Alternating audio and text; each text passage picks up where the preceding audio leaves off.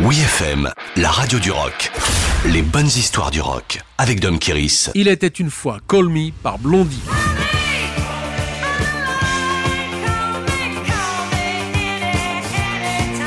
Le groupe Blondie n'était pas le premier choix de Giorgio Moroder, chargé de produire la bande originale du film American Gigolo en 1980.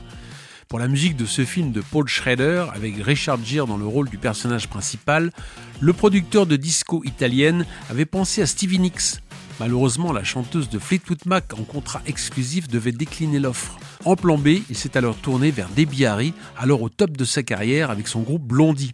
Le producteur lui a fait écouter un instrumental baptisé Man Machine afin qu'elle trouve une mélodie et des paroles. Aussitôt après avoir visionné le film, Debbie raconte qu'elle a écrit un texte en quelques heures troublée par ce séducteur de luxe professionnel. Elle s'inspire de la séquence du début dans laquelle l'escort boy en costume Armani roule en cabriolet décapotable sur les routes californiennes.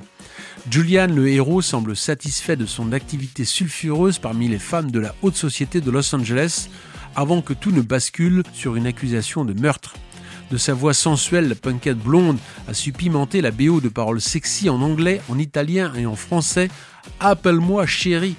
Sorti en single, Call Me reste six semaines consécutives à la première place des charts américains et contribue à la promotion du film. Suite au succès remporté, il a été question que Giorgio Moroder produise un album complet pour Blondie, mais pour le magnat du disco, l'expérience de travailler avec un groupe de rock a été très éprouvante. En effet, il avait quelque peu oublié que Blondie était l'un des plus turbulents groupes punk new-yorkais.